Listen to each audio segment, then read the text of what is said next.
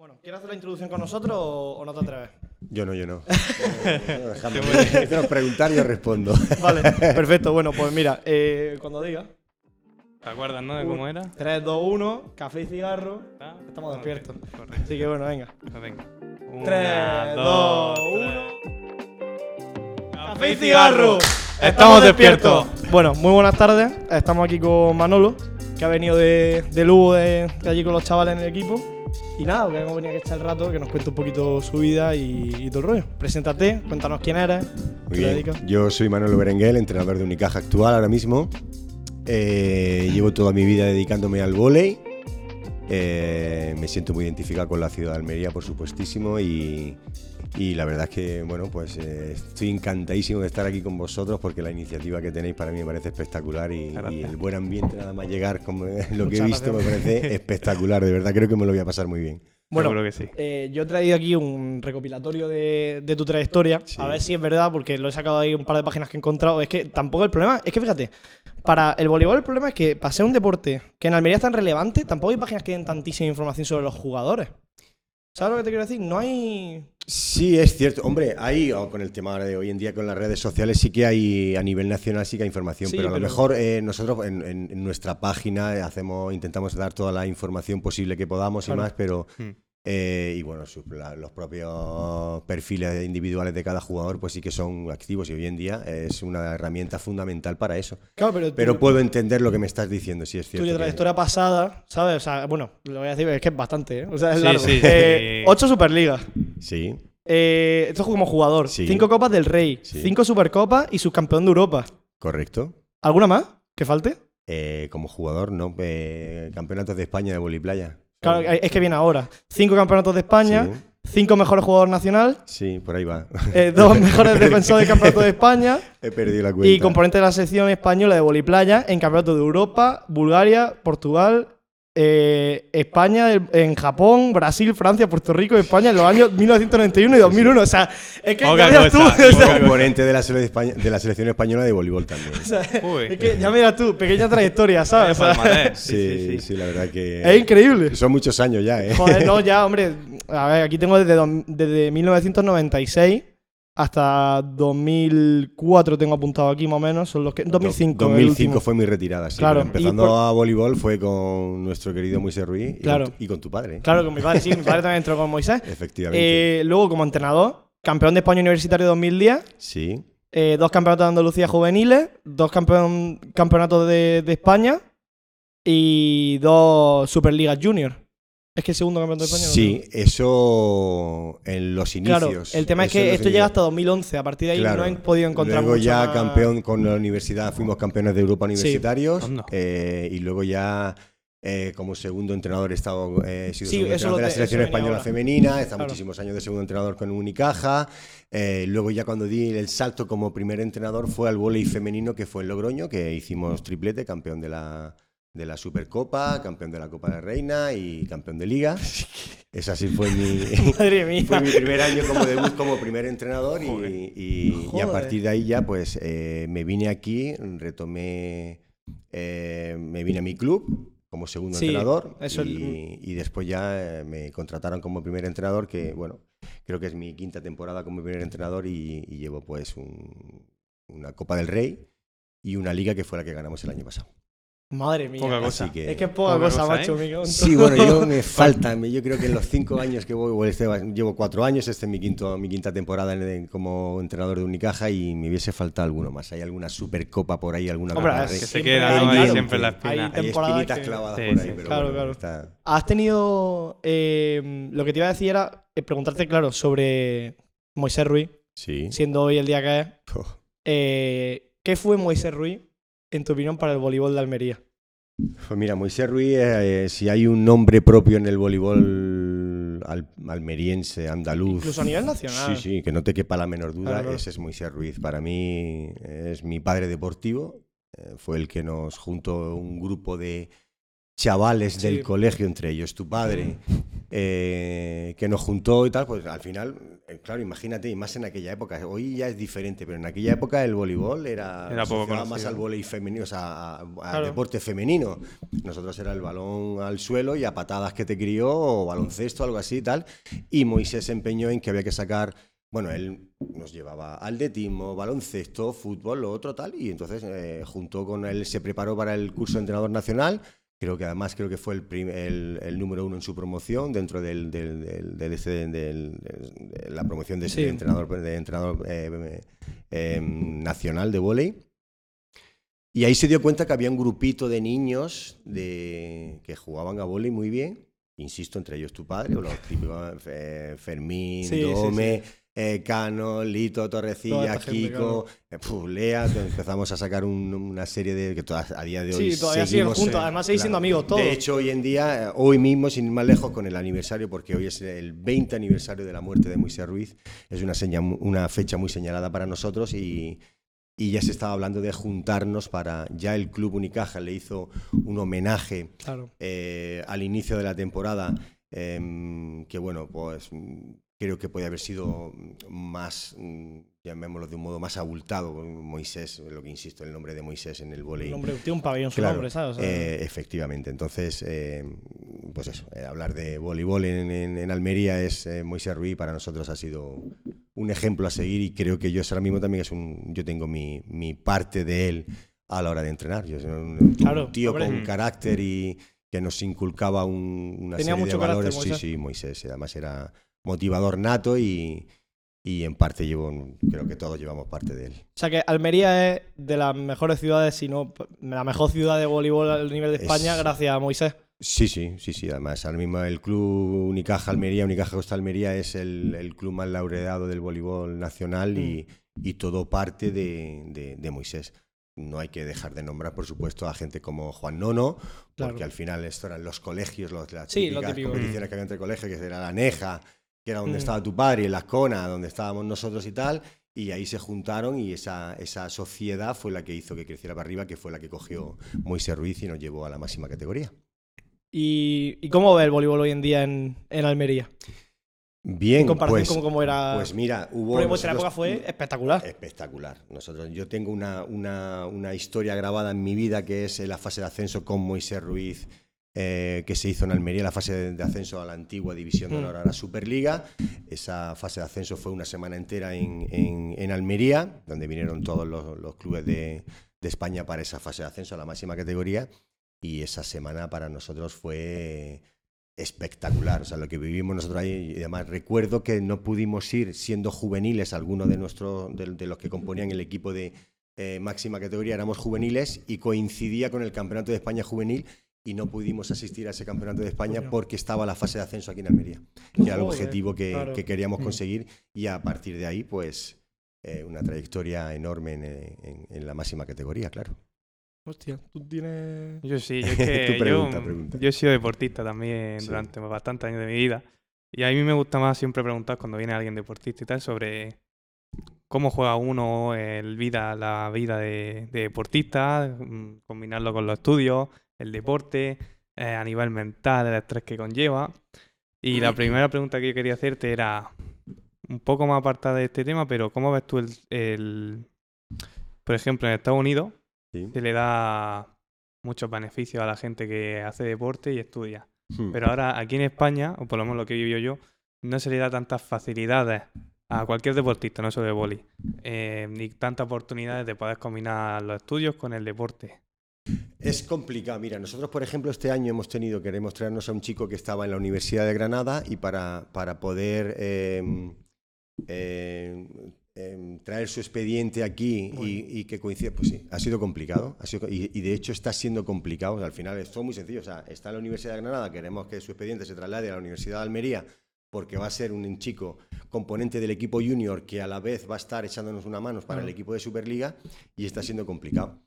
Em, de todos modos, em, entiendo que en el mundo del deporte de alto rendimiento hay mucho tiempo para, para esto. Es más, el voleibol, yo hablo de mi deporte, que es del que sé, de otros deportes no. ¿no? Eh, el- en el vóley, o eres un crack que ya te están moviendo por, por Europa, que es donde más se suele pagar, o, Sudamérica, que bueno, ahora un poquito menos, pero sobre todo en Europa, que, y estás en los mejores clubes del mundo donde puedas vivir de las rentas para, para en un futuro complicado, pero o eres eso, un pedazo de jugador o te tienes que labrar tu futuro de, de otro modo, ¿no?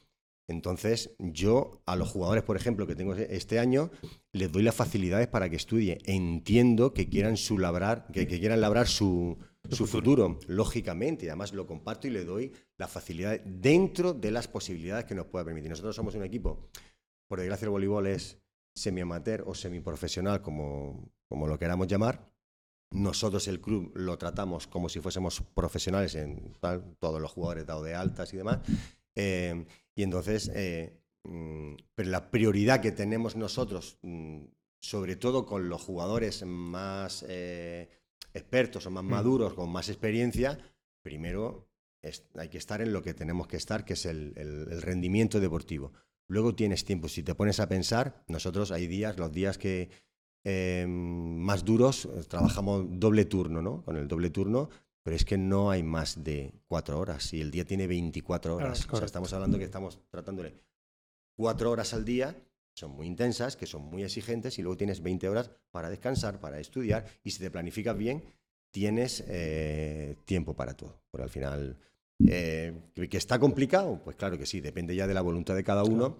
Y de, y de, bueno, pues temas de universidades, de lo que te permitan, eh, pues es complicado más lejos ahora mismo tenemos este, vengo del viaje de Lugo, eh, tenemos problemas de lesiones, hemos tenido que tirar de jugadores junior y sí que es cierto que hay dentro de la universidad, por ejemplo, para este caso en sí, eh, hay jugadores que están con, el, con las prácticas del módulo que están mm. haciendo y tal. Y en un momento, pues gracias a los contactos, los buenos contactos y la colaboración que tenemos con la Universidad de Almería, nos han facilitado el trabajo para que este jugador esté con nosotros en esta, en, esta jornada. Entonces, bueno, pues esas cosas pues sí que hay que, hay que apuntarlas porque... Mm. Pues menos mal que han hecho sí, en esas cosas sí, en esas cosas sí. Pero también es cierto que hay otras cosas que se, se complican, como por ejemplo, hay un jugador que es eso, que, que, que su expediente para que lo trasladen a la Universidad de Almería y no estamos hablando de nada. El futuro deportivo del chaval, que el chaval se lo toma en serio y que por la universidad no. Y jugadores que, que o sea, que, que, tienen las ideas muy claras, que hay, cosas, hay personas que no las tienen. O mm. sea, eh, este jugador personalmente tiene las ideas muy claras, sabe que puede llegar lejos con el tema del vóley, pero es que es un tío súper inteligente y que sabe que, que, dentro de su carrera eh, profesional. Sí, que se pues puede desarrollar muy bien. Y el tío lo tiene claro, o sea, el tío, yo voy a dejarme aquí la vida y voy a dejarme aquí la vida. Entonces, pues ahora, pues nosotros, a mí personalmente, que yo llegué em, a hablar con él para traérmelo para acá, pues em, claro, a mí ya se me escapa por todos los temas burocráticos, pues yo ya me dedico a lo que me dedico y eso ya, pues dentro del club tal, entre, por ejemplo, las gestiones con la universidad y con el club, pues están siendo un poco complicadas. Los expedientes, insisto, los expedientes de la Universidad de Granada y la de Almería, pues se están complicando un poco y el jugador pues se le está costando empezar a estudiar o seguir en los estudios este año en, la Universidad de Almería. Pues es una espinita que se te queda a ti porque dices, joder, que estoy con la gana de tener jugadores dentro de, mi plantilla así y que ahora vamos a ver qué pasa con este jugador que si se queda sin estudiar este año, pues... Bueno, ya ves, madre. complicado. Pero bueno. Joder. Eh, seguimos eh, trabajando en ello para, que se, para que se solucionen todas esas cosas. Muy jodido. Es que yo he vivido situaciones de que hay personas de. Yo era nadador, ¿vale? Ajá. a mí me suena tu cara, ¿eh? Pues seguramente me haya visto en, algunos premios o algo, a lo mejor seguro, no hemos seguro. cruzado. Em, de compañeros míos de tener campeonatos de España o Andalucía no podéis ir por tema de que tenían exámenes, no se le han podido aplazar el examen y se han tenido que quedar en casa. Correcto. Y a lo mejor a ver si un oro español o sí, sí, sí, un oro hay, andaluz, hay muchos tampoco, casos. nivel andaluz tampoco es muy... Ya, bueno, pero igualmente a, a, nivel. Sí, sí. que no es poco decir, oye, soy un oro andaluz. Pues esas cosas te dan ventajas, temas mm. de deportista de alto rendimiento, todo esos tipos de cosas, luego te dan ventaja a la hora de hacer otro otro tipo de cosas. Bueno, ahora la selectividad, de hecho, si tienes lo En la selectividad, si eres deportista. Sí, sí, pero imagínate, o sea, lo que tú has dicho al principio, el ejemplo que has puesto Estados Unidos, al final hay las becas que tienen de estudio, es brutal, es, brutal, y nosotros. Nos quedamos atrasados. Sí. Mm, muy en ese aspecto, sí. Hecho, sí. Mm. Pero bueno. Bastante. Pero bueno. Poco a, a ver si llega el mensaje. Claro, ojalá, vale. Eh. el, el tema, hombre, eh, yo quería preguntarte, me han salido un par de preguntas ahora de esto un poco no tiene mucho que ver, pero bueno, Almería no es conocida por su buena conectividad con el resto de ciudades españolas. A la hora del voleibol vosotros viajáis un montón. Movéis mucho por España. Sí. ¿Cómo lo tenéis para moveros? Coches y autobuses a tope, ¿no? Pues Porque- mira, tenemos un. No, no, es todo, todo autobús. Todo autobús. Todo autobús. Es Tenemos que es un mierda, aeropuerto maravilloso Bueno, para la bueno, ciudad en la que tenemos. Sí, sí, me refiero a que pues, ha crecido un poquito, es bonito, Sí, es tal, sí. lo justo y necesario tal, pero. Eh, sí, sí, sí. me iba a coger yo ahora un vuelo para irme a ver a mi novia en, en el puente de diciembre. Lo, eh, lo mire todo el mismo día, ¿vale? ¿Cuánto creéis que me costaba el billete de avión ¿A dónde? de Almería a Barcelona? Ida y vuelta. Y de vuelta, ¿cuánto me, que me costaba y cuánto tardaba? 250. Más. Ese era el más barato, ¿eh? Más. Ese era el más barato de todo. Sí, sí. La mejor opción según la página eran 500 euros de billete, bueno, 497 euros. Ujú. 3 horas y 50 minutos de vuelo porque tenía que hacer una Una escala, escala en Madrid. Y el, Y el más barato Eso te iba a eran decir. 15 horas de vuelo porque hacía una escala en Madrid también, pero claro, te quedaba allí pues todo el puto día. Y eran 250 euros. ¿Desde Granada cuánto De esas, costaba? de esas de- de Granada. Que el aeropuerto de Granada no Ida y vuelta, pues 90 euros. 63 euros. El mismo día. Y vuelo directo sin hacer escala en ningún sitio. Y Granada, ¿tú estás en el aeropuerto de Granada? Sí, sí. Es una mierda. Sí, es sí, como el de Almería, en plan, es enano. Es un Sí, aeropuerto sí. pequeño que está bien para la ciudad que es, pero es enano. Tú miras la diferencia de precio, tío. Sí. Que me dice 100 Eso es una, una asignatura pendiente que tenemos. Eso es una locura. Y La luego el parte tren. positividad que te podemos podemos buscar de todo esto, pues que bueno, que quizás vienen menos vuelos y que tenemos nuestro parque natural que cuanto menos. Sí, no, eso sí es Sí. verdad. eso no. ¿sabes? Pero, Pero, pero, nosotros, Que por ejemplo, Es 2022. ojo, venimos, eh, ¿cuánto hay de aquí a Lugo? ¿1200 kilómetros? Sí, casi, mil- que casi haber. 1200, Claro. 1100 y y pico, sí. kilómetros. Nosotros nos metimos en el autobús el jueves por la noche a las 12 de la noche y llegamos el viernes por la mañana a las 12 y media de la noche. Dios. Y anoche nos metimos en el autobús a las 11 de la noche y hemos llegado Y los a las chavales. 11 y Y 10 los de chavales de la llegan mañana. allí que tienen que jugar destrozados, no sé qué. Como Eh, llega no, el tenemos mismo día nuestro, que jugado. nuestro día Claro. de descanso, de, Sí. bueno, de- per- periodo de nuestro proceso de recuperación y tal, claro que sí, pero que es la realidad. Eh, o te pongo ejemplos, eh, en Melilla está ahí. O sea, Ya, claro, es claro, que Melilla está a mía, Melilla, 150 claro. kilómetros. Y nosotros para llegar a Melilla tenemos que hacer una odisea. Primero porque... El barco, madre mía. Y yo en barco no voy a ir porque eh, puedo correr el riesgo de que haya mar, mal, mala mar y, y, Sí, pase y mal. llegues fatal al, Claro, al partido. claro. que tal. Sí, no, mareado, perdido, Claro, no entonces, nada. Nosotros, mm, la vuelta ya me da igual, pero la ida para viajar tiene que ser lo, lo mejor posible. Y nuestro viaje es Almería-Málaga, Málaga-Avión a tal. Y nosotros, Ya, claro. tú. Nosotros siempre que vamos cogemos un vuelo, para, tipo ir, ir a las Islas Canarias, que no hay más remedio que coger vuelo, pues o Málaga, Málaga, Granada, Alicante, Alicante, mejor. Valencia. Eh, Y luego el precio, que el club. Desde ¿sabes? Almería es muy difícil. Claro. Alguna vez hemos salido, claro que sí, o vuelos charters o vuelos que tal, que se han sacado con tiempo, lo que sea, pero que sí que te puede. Sí, pero que te estás sumando dinero al Pero viaje. correr las ¿sabes? generales es eh, carísimo y complicadísimo salir de Almería. Madre mía. Asignatura pendiente también. Claro, eso es asignatura pendiente. Y luego, bueno, tú ibas iba a preguntar algo ahora. No, no, sí, preguntarte sobre anécdotas con malos árbitros. Porque. ¿has tenido, ¿Tiene alguna? Porque mi padre me cuenta mucho una de cuando eres pequeño jugando en Madrid. A ver, cuéntala, ¿no? Me cuenta Ah, mucho una que salisteis con, los sí, con la equipación cambiada, sí. pintados, no sé Sí, qué. sí, aquello fue un- como una especie Cuéntalo, de por protesta. favor, porque eso nunca una- lo Yo no sé el por qué fue un partido anterior, que fue una, o sea, una mala actuación arbitral espectacular, Mm. y como protesta creo que no nos clasificábamos para entre los seis Sí. primeros o semifinales, no recuerdo exactamente tal, pero sí que lo hicimos como protesta y al final salimos al campo con un radio cassette así, tipo eh, raperos. Con las zapatillas de diferente color, con papel higiénico aquí colgados, con no sé cuánto las rodilleras Además- al revés, no sé cuánto, una historia así como protesta. como Claro, me contó protesta. también que eh, os dieron un muy mal hotel para dormir, que a los Ostras. equipos de la ciudad de otros sitios les daban muy buena zona, o se lo dio una además, mierda. ¿Cómo era? ¿Cómo era? O- Hostal Persal, si no recuerdo mal. En la calle Montera, no sé si la conocéis, en la calle ¿te acuerdas Montera de Madrid. mía? No sí, porque vamos, es que esa anécdota, vamos, ahí vamos. Yo recuerdo de la que era una zona un poco complicada, de, es que es más, hasta que hay anécdotas de que a un compañero nuestro con ese radio que hace, fam- que radio que hace famoso iba por la calle de Levanto y le sacaron una pistola para robárselo. O sea que Vaya barrio más, no. más agradable. Qué buen sitio para mandar unos chavales a Montera, jugar. Hoste- o- Hostal Persal, que además creo que todavía existe. Joder. De hecho, Fermín, uno de nuestros Sí. queridos de ahí, vive allí y tal, y un día pasando por ahí, ¿eh? ¿Os acordáis? Que si Sí, nos acordamos. Madre mía, tú. Claro, es que esa anécdota- siempre me ha contado mi padre. Me dice, yo en Sí. Madrid no sé. Totalmente disfrazados". cierta, totalmente cierta, sí, sí. Porque, bueno, yo he tenido, yo he tenido experiencia con malos árbitros, pero eran mucho peores en aquella época. ¿Lo recuerdas peores? Porque Yo supongo que todo avanza, ¿no? Malos y buenos árbitros en, Sí, hay en- siempre, en todas las épocas la- la- las hay.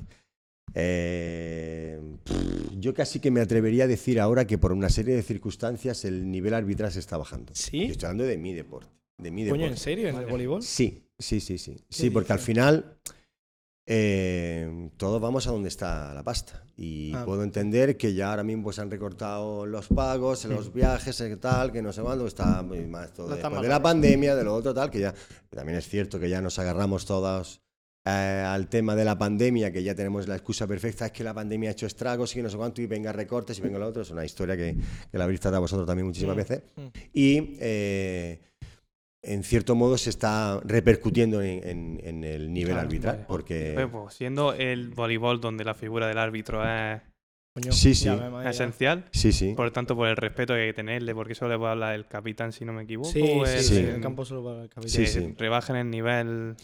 sí hombre yo entiendo que, que- que lo hacen sin querer al final son to- todos Claro. somos eh, humanos y no tenemos derecho a Mm. equivocarnos pero eh, es que hay veces que cuando ya se te puede equivocar una dos Sí, eso sí, tres, eso todo es- No, tenemos derecho a equivocarnos tres veces pero te hay equivocas más de que- una y no estoy hablando ojo eh, que no estoy hablando siempre que es en mi contra ni muchísimo menos al final sin ir más lejos, el partido de ayer fue un desastre arbitral, arbitral bru- brutal, brutal, pero por ambos, para ambos equipos. O sea, no había un, un criterio claro eh, por parte de ninguno de los dos y, y luego también se le complica. Nosotros tenemos eh, los jueces de línea, Mm.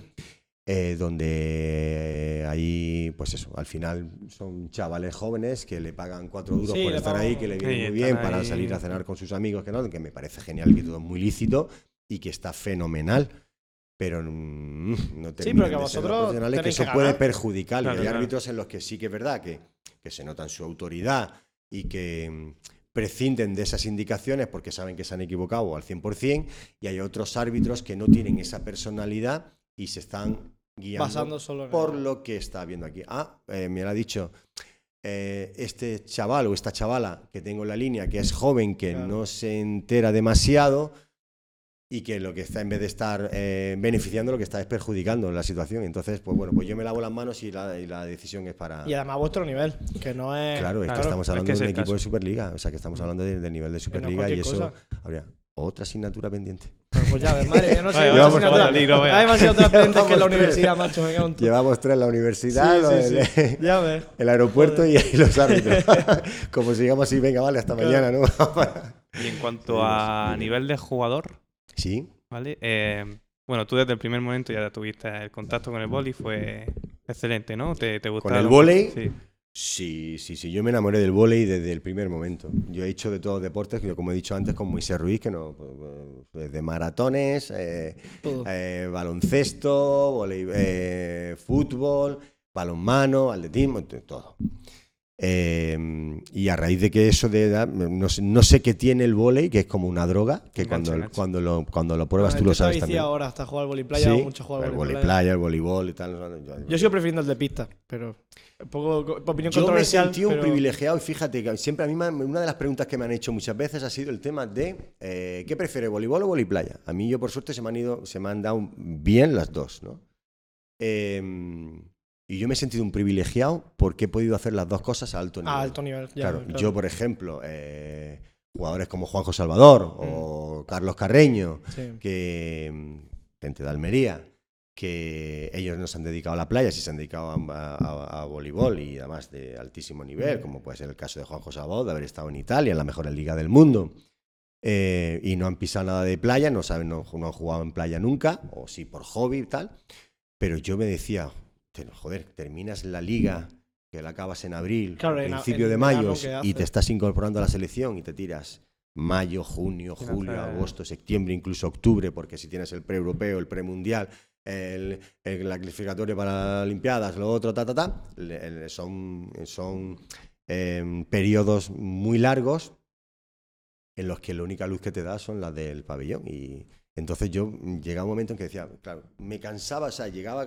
claro, play- el playoff final de la liga y ya, uf, y tener que seguir con el boli, pues a nivel psicológico Cansa. te pesa, te cansa, ¿no? Pues cambiabas el chip y a la playa.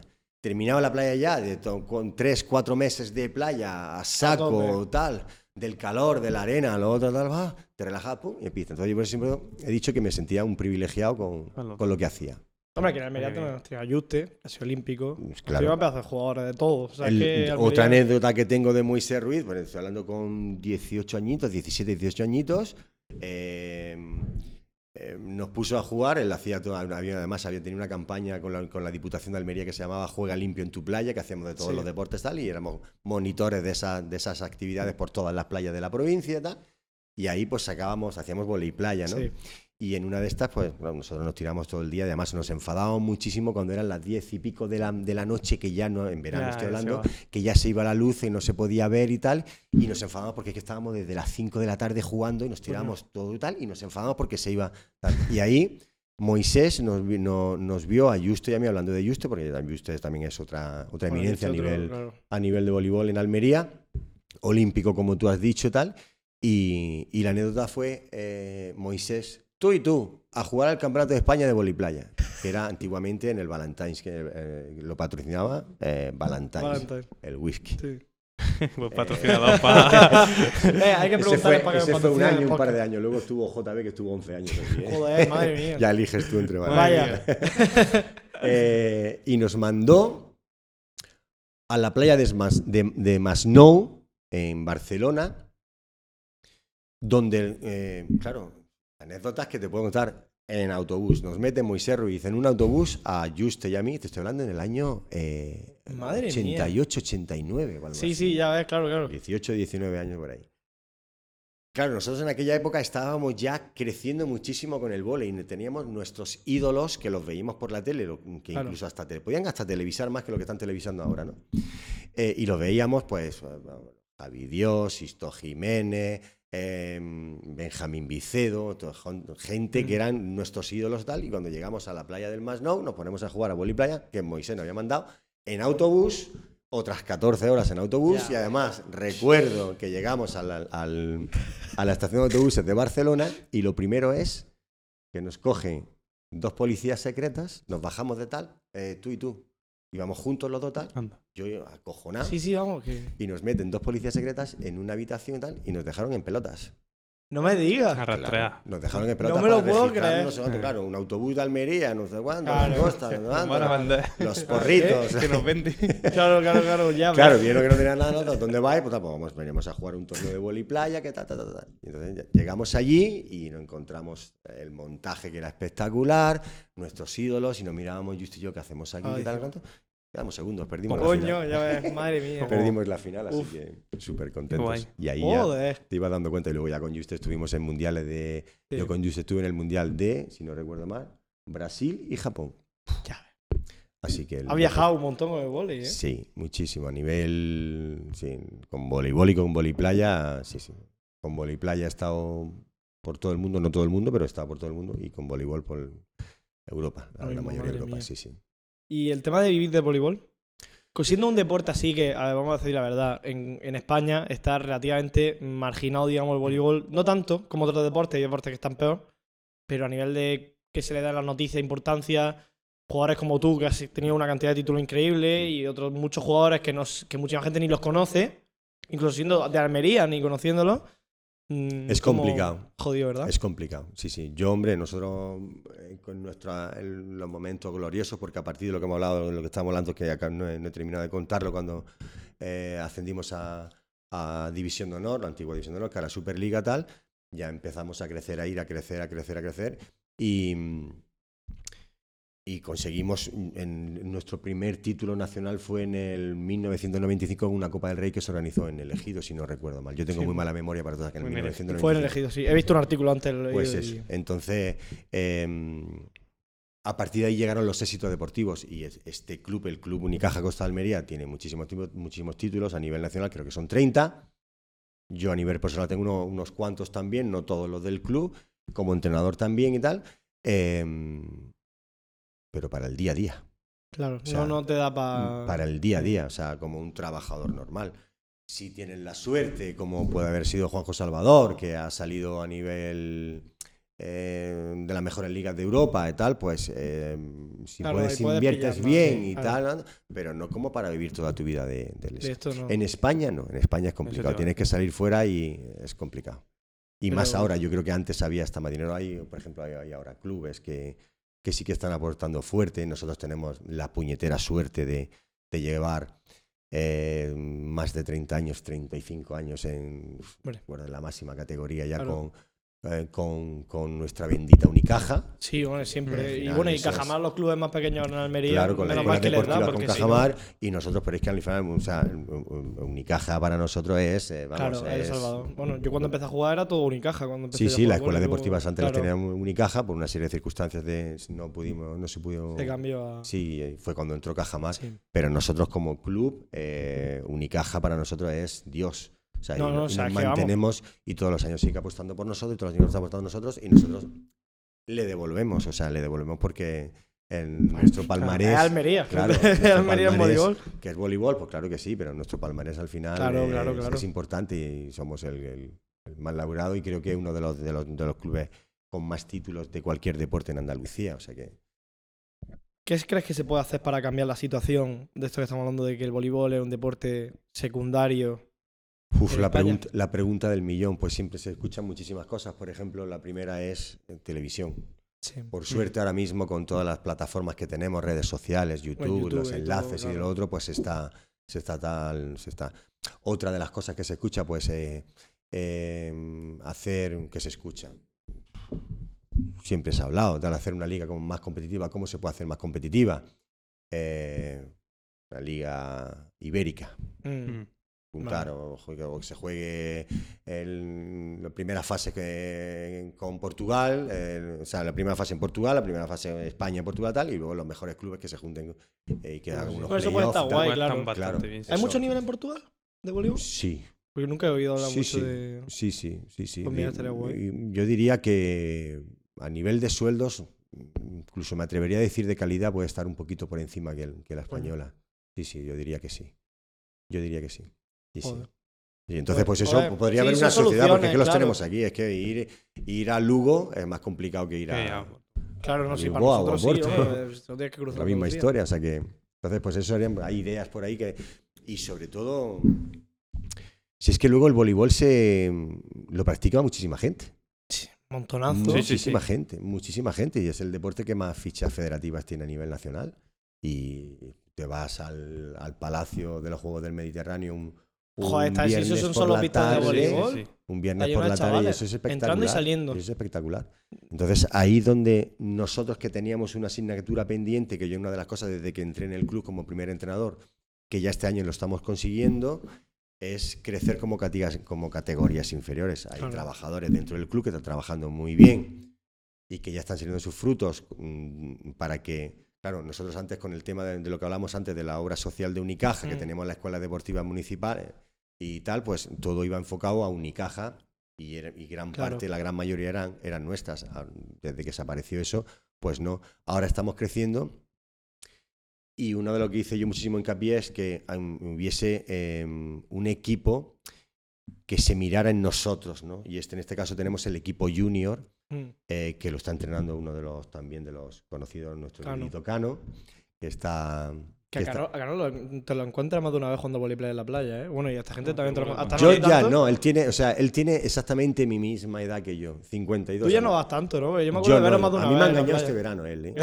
A mí me ha engañado. De hecho, Todavía están jugando todos los días. Bueno, todos verano, los puñeteros normal. días. Le flipa, le encanta. mayor, ¿eh? Cano tiene 52 años, ¿eh?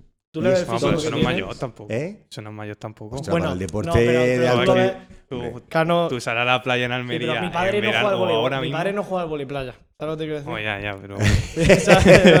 Y tienen la misma edad. Cano un poco más joven, pero tiene la pero misma tú edad. sales a Almería al, al zapillo y te encuentras de todas las jugando. Sí, sí, sí, no, todas. Pero yo sé a lo que me refiero. Lo que me refiero que es que Cano al final, o sea, Cano al final tiene 52 años, pero es que mm, crea su grupo de WhatsApp y queda con los jugadores de Unicaja para seguir compitiendo. Y este verano que nosotros hemos hecho tres pruebas, tres pruebas del circuito provincial de, de volei playa.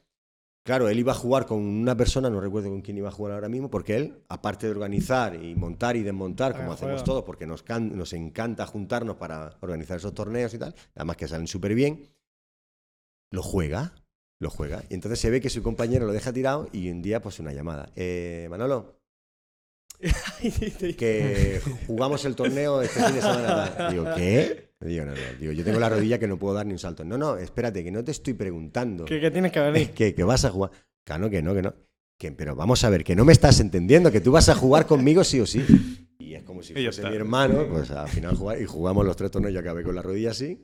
Y de hecho llegamos a un torneo que me parece que, que- eh, me parece no, quedamos terceros en uno de, los- de de No, no, los es que- torneos. Que, lo y dices, pues, con chavales jóvenes como vosotros Sí, que están sí, sí, físicamente está- súper fuertes, que a nivel pulmonar están, que aguantan lo que sea, que yo nosotros íbamos arrastrando por la arena, tal, tal, y, y al final pues aguantamos. Pues ya ves. la experiencia es un grado, ojo. ¿eh?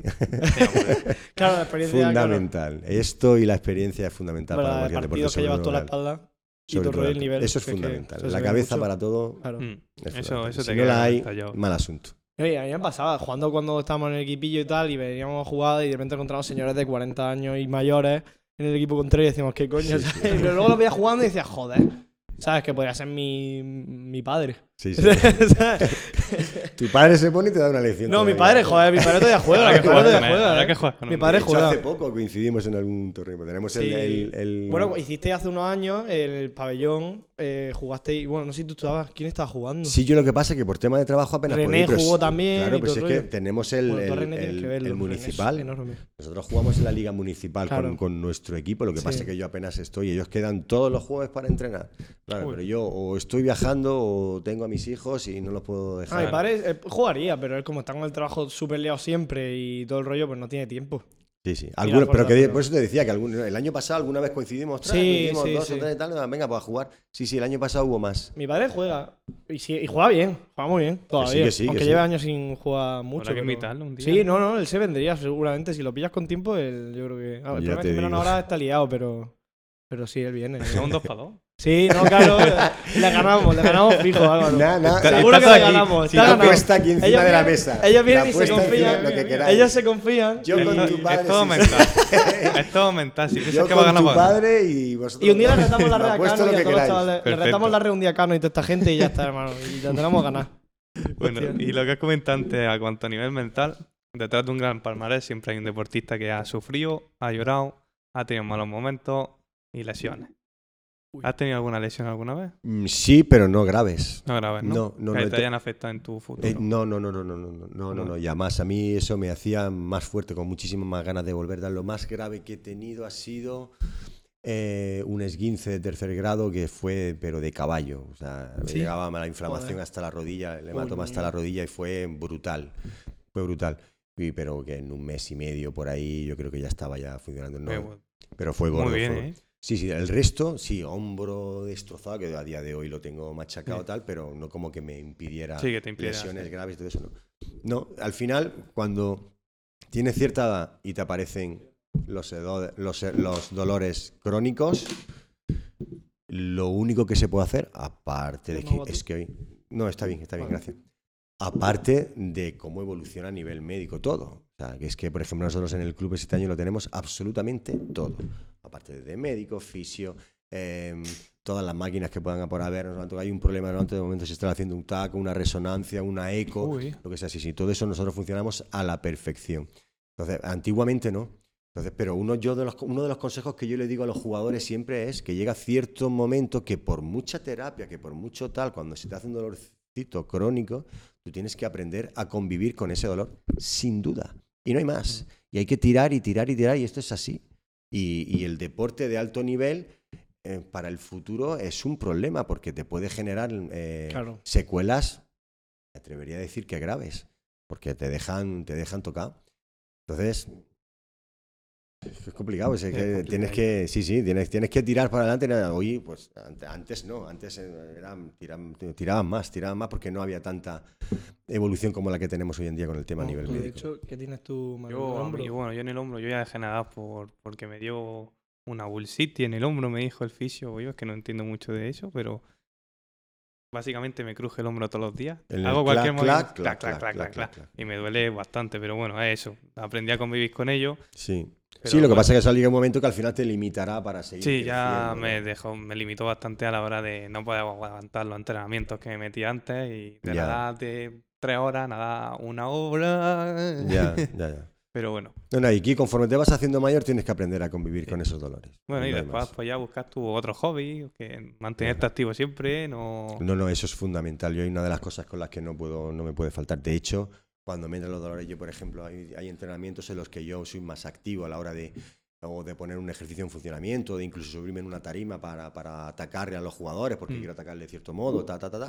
Y a mí se me resiente muchísimo el, el, el hombro y, y no me suelo tratar. Quizás por, por la costumbre. Yo Sí. antiguamente no me gustaba tratarme, no me gustaba ni que me dieran masajes para descargar, ni, ni tal, Y lo, y lo que hago es, al día siguiente me voy hacer una sesión de, de- de musculación en el gimnasio. Porque mm, yo lo necesito, porque como ha sido toda mi vida Claro, así, yo necesito ir al gimnasio, moverme, hacer algo, para, y no lo hago ni para mejor cuerpo, ni peor cuerpo, ni sentirme Sí, porque es que lo necesito para sentirme, para sentirme bien. Lo llevo innato ya. Y en cuanto a... Alguna vez has dicho, a lo mejor el voleibol no es tanto para mí. A lo mejor me quiero rendir ahora. Eh, quiero dejarlo. En edades tempranas. Ya es temprano. En edades tempranas. serio? Sí, sí, sí. Sí, sí, sí. Pero por lo está, que se está te a la orden del día eso, ¿eh? Ya, no, sí, lo sé. En pero edades porque se te tempranas. exigía mucho. o- No, no, no, no, no, no, no, no, no, no, no, porque cuando se asciende, por ejemplo, te pongo el ejemplo que me pasó a mí, cuando se asciende el equipo a Superliga, la división en aquella época, claro, eh, todo empieza a crecer, hay más dinero, yo era el típico jugador de la cantera, yo recuerdo que en, mis primeros años ganaba algo de dinero, ¿por qué? Porque me daban dos escuelas deportivas municipales. Entonces yo por las escuelas deportivas municipales cobraba tanto, tanto, ¿no? Entonces, como ya todo empezó a profesionalizarse un poco más todo, vino un entrenador argentino que se llama Antonino Conti, profesional, y dijo, mis jugadores se dedican, hombre, si están estudiando no sé cuánto tal, muy bien, porque están en su casa con un libro descansando o van viajando en el autobús, están estudiando, tal, no sé cuánto. Pero mis jugadores a nivel físico se dedican solo y exclusivamente a jugar y a entrenar. Tal. Entonces, claro, yo, él sabía que yo eh, lunes, martes, miércoles y jueves y viernes por las tardes de 4 a 5 y media estaba en la escuela deportiva municipales y a las 6 estaba entrenando con el equipo. Esa hora y media o dos horas que estaba entrenando antes del entrenamiento técnico del, del equipo de Superliga eh, mm, me, me repercutía en el rendimiento Entonces, físico para el entrenamiento. ¿no? Entonces dijo, no, no. No tienes. Claro, entonces el club, pues claro, hacía sus cuentas, su dinero, lo otro tal, claro, yo cobraba X y X por esto, pero si dejaba esto, me daban menos X. Entonces, digo, pero si es que yo ya, y además que me acuerdo perfectamente, me compré una plaza de garaje que ahora mismo es de mi hermana, si no recuerdo mal, en la calle Los Picos, aquí en Almería, eso fue mi primera inversión con mi primer una plaza de garaje. Claro. Y yo la estaba pagando, digo, pero si es que no, no puedo pagarla. No puedo pagarla. tal. Ah, pues tal, pues no sé cuánto, tal. No, no, profesional, tal. Digo, pagarme lo mismo que esto tal. Y, y así sigo jugando. Ah, no, tal, no, tal, no, no puede ser, no puede ser. Digo, pues, y entonces ahí me acuerdo que empecé a sacarme el carnet de camión. Bueno, yo vengo de familia de camioneros, pero no con la intención de, de ser camionero, sino prepararme oposiciones para bombero. Claro, que te piden el... Claro, y entonces empecé ahí a, a cavilar por ahí. Y estando en ese proceso de verano, jugando a volei playa, que sí, que no, que tal, tanto, me llamaron del- de, de Cáceres, de un equipo de, de Cáceres. Eso ahí, claro, coño, Eso ahora fue- diré una cosa, vale. sí. Eso fue en el Claro, año claro, 91-92. Yo estuve la temporada 91-92, eh, que fue el año que estuvo Rafa Pascual aquí y tal, porque claro, había pasta, había pasta para los top, para los pequeñajos de la cantera, pues en ese momento no la había. Entonces, eh, yo estaba en casa ya y ahí fue cuando dije, dejo el vóley. Dejo el vóley, hago mis pinitos en vóley playas este, verano y estando jugando a vóley playas, ¿verdad? me llama de Cáceres y me Claro. dicen, Te queremos que te. Oye, ¿qué tal? ¿Qué- Pues bueno, vamos a hacer la prueba. Y fui a hacer la prueba. Yo venía de jugar a y playa, de no entrenar nada de voleibol, absolutamente nada, tal, tal, tal. Y fui, me tiré una semana haciendo la prueba que fueron desastrosas y dije, menos mal, porque no se van a quedar conmigo, tal, tal, tal. Oye, que sí. Puf. Pues, mm, y le dije que no. Mira, Manolo, ¿qué tal? Que contamos contigo, que no sé cuánto, que tal, que tal, que tal, tal. Y me convencieron a regañadientes. Me convencieron, en esa semana hice muy buena amistad con el grupo de, de tal, que es una- algo fundamental y clave tal. Oye, me animaron y me animaron y fue la mejor experiencia que tuve en mi vida, porque fue el único año que he salido fuera de Almería me empecé a crecer como jugador, como persona. Estamos hablando de 21 añitos eh, Claro. viviendo fuera de tal, tal, tal, y crecí muchísimo como persona, como jugador, como me sentó muy bien y a partir de ahí, ya el año siguiente volví ya como jugador de tal. Es que justo. Caja Almería, que se llamaba Caja Claro, le- eso, eh, eh, leí un artículo Sí. y decía que por temas del club, no sé qué, te fuiste a Cáceres y tal. Claro, eso era lo que no decía el artículo. Claro, Claro, digo, coño, vale, pues mira. claro. Que lo que te iba a preguntar era tu retirada. 2006. ¿Cómo lo llevaste? Uf, fatal. Eh, ¿Por qué? ¿Cuál fue la razón? Y, Bueno. ¿y cómo te afectó a ti a nivel personal? Decir, joder, es que, es que voy a dejar de ser jugador ya. Bueno, eh, yo estaba cansado de los viajes. Fíjate lo que te digo. Eso fue lo más. Sí, pero no, no fue una decisión real ni por rendimiento. tal. Había unos trasfondos que no vienen a cuento. Eh, y fue cuando ya decidí retirarme. Y además decidí retirarme mm, bien arropado. Me refiero mm, labrando mi futuro profesional dentro del deporte, pero sin nada, nada que ver con el, con el vóley ni con el club. Eh, y decidí retirarme por esa oferta de trabajo tan buena que me apareció, que al final después no resultó ser tan buena. ¿no? Sí.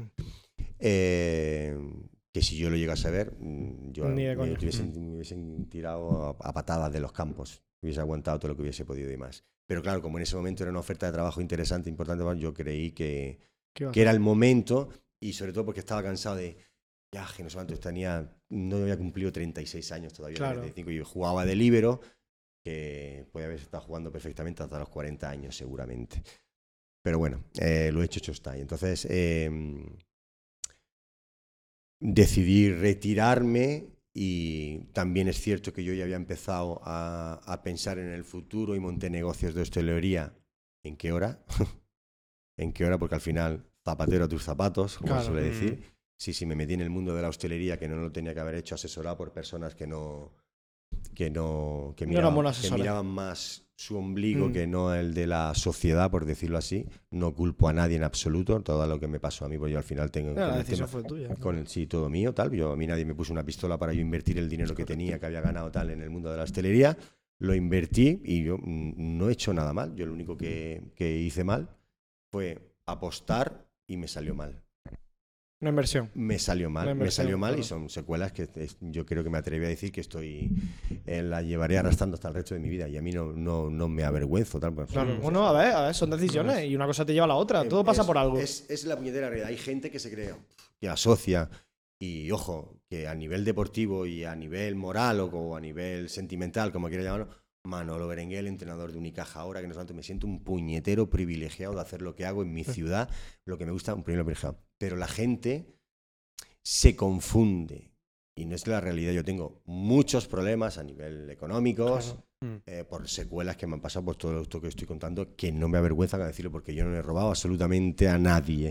Es lo insisto, No, me pero, hombre, aposté y a me salió mal y es está. lo que estoy sufriendo. Entonces, hay gente que se confunde con que, ostras, Manolo Berenguer, ¿qué tal? Lo Sí, que quiere, tiene una ¿qué vida tal?". fantástica y que no. Claro. La tengo fantástica, ¿por qué la tengo fantástica? Porque tengo que te mis dos hijos, mi familia que me quieren con locura y, y- y eso es lo que, lo que me queda. Pero sí que Pero es claro, cierto hay que yo con el día a día, con el día de, pues vivo al día y vivo, vivo uf, yo Claro. vengo ahora mismo de fue comida familiar y para mí es lo más grande Claro que sí. que hay en el mundo.